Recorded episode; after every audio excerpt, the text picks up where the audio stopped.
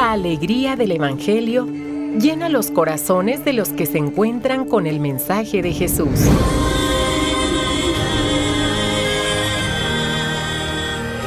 El Evangelio de hoy. El Evangelio de hoy. En voz de Monseñor Sigifredo Noriega Barceló. Escuchemos.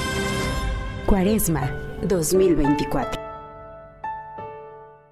Día primero de marzo, viernes de la segunda semana de Cuaresma. Empieza el mes número 3 de este año 2024 y nos toma ya acercándonos al corazón de este gran tiempo de conversión. Vayamos a la palabra de este día. Ahí viene ese soñador. Démosle muerte. Del libro de Génesis. Del Salmo 104 respondemos, recordemos las maravillas que hizo el Señor.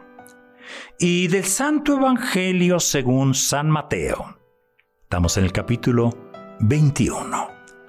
En aquel tiempo Jesús dijo a los sumos sacerdotes y a los ancianos del pueblo esta parábola. Había una vez un propietario que plantó un viñedo, lo rodeó con una cerca, cavó un lagar en él, construyó una torre para el vigilante y luego lo alquiló a unos viñadores y se fue de viaje. Llegado el tiempo de la vendimia, envió a sus criados para pedir su parte de los frutos a los viñadores. Pero estos se apoderaron de los criados, golpearon a uno, mataron a otro y a otro más lo apedrearon. Envió de nuevo a otros criados en mayor número que los primeros y los trataron del mismo modo. Por último, les mandó a su propio hijo, pensando, a mi hijo lo van a respetar. Pero cuando los viñadores lo vieron, se dijeron unos a otros, este es el heredero. Vamos a matarlo y nos quedaremos con su herencia. Le echaron mano, lo sacaron del viñedo y lo mataron. Ahora díganme, cuando vuelva el dueño del viñedo, ¿qué hará con esos viñadores?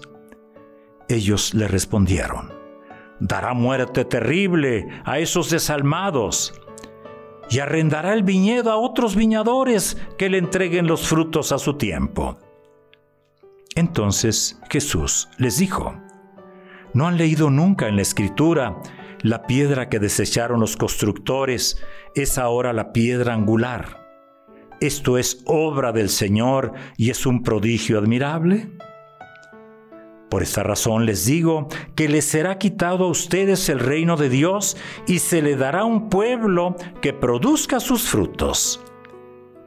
Al oír estas palabras, los sumos sacerdotes y los fariseos comprendieron que Jesús las decía por ellos y quisieron aprenderlo, pero tuvieron miedo a la multitud, pues era tenido por un profeta. Palabra del Señor. Estamos iniciando este mes, día primero. Inmediatamente se nos viene a la memoria de la fe, la divina providencia. Mucha gente se mueve a compartir este día, compartir alimentos, compartir las eh, despensas. Hay filas también de personas necesitadas que se acercan a vivirlo así. Qué bueno en todo tiempo. Pero el tiempo de cuaresma tiene ese sentido muy especial. Que la palabra de cada día nos va, nos va indicando qué, cómo, por dónde, por qué, para quién. Y hoy las lecturas, ambas, hablan de conspiración. La primera sabemos de José Sabemos en el Evangelio del Hijo, en la parábola. Pero también en la palabra que hoy escuchamos se adivina la mano de Dios, que a pesar de la muerte que siembran los hombres, guía la historia hacia la vida. estamos hechos para la vida. Sabemos en qué terminó la historia de José. Sabemos también en qué terminó la historia de este hijo que ha sido enviado para salvarnos. Y la persecución a la que es sometido José en la primera lectura por parte de sus hermanos termina en el perdón y la entrega de comida, de pan para todos. Tampoco los siervos, que pretenden apropiarse de la viña hasta, hasta el punto de dar muerte al hijo del dueño, tampoco consiguen su objetivo. La viña pasa a otros servidores. ¿Qué nos dice hoy nuestro Señor en este primer viernes de marzo, en este ya 1, 2, 3, tercer viernes en el tiempo de la cuaresma? Nos puede decir mucho, ¿no? Pero te sugiero esto. A nosotros nos cuesta mucho, mucho, mucho aplicar la palabra a nuestra vida. Quizá pensamos, es que pues, pues yo nunca he asesinado a nadie, nunca he matado, nunca he, he conspirado. Sin embargo, nos sentimos seguros y a gusto en nuestro, así como estamos. Y, así, pues hay un parecido ¿eh? con el pueblo de Israel, que no, que no iba al fondo, era pueblo elegido, no va a fondo de la elección, de igual manera también nosotros. Somos pueblo elegido, hijos amados desde el día de nuestro bautismo. Tú eres mi hijo amado. Y ahí estamos, cómodos, establecidos. A veces quisiéramos silenciar a, quienes nos llaman la atención, a quienes, los profetas de nuestro tiempo. ¿Por qué? Porque eh, nos parece incómoda, incómoda toda llamada de atención. Es día viernes, pensemos seriamente.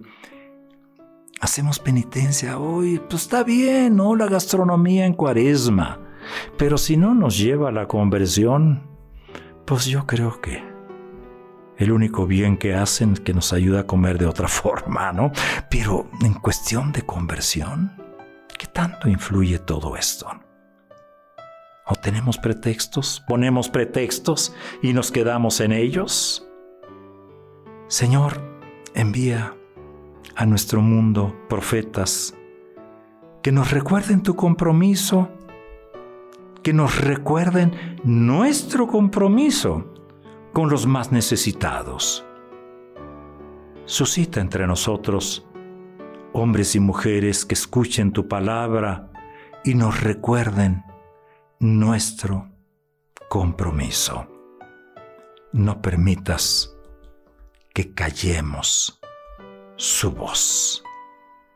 Y termino con estas palabras del Papa Francisco, es tiempo de actuar. Y en cuaresma actuar es también detenerse.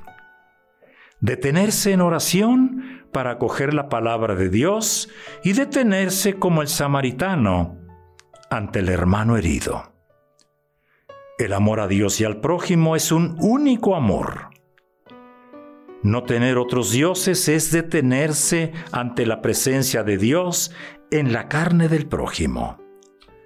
Por eso la oración, la limosna y el ayuno no son tres ejercicios independientes, sino un único movimiento de apertura, de vaciamiento. Fuera los ídolos que nos agobian, fuera los apegos que nos aprisionan.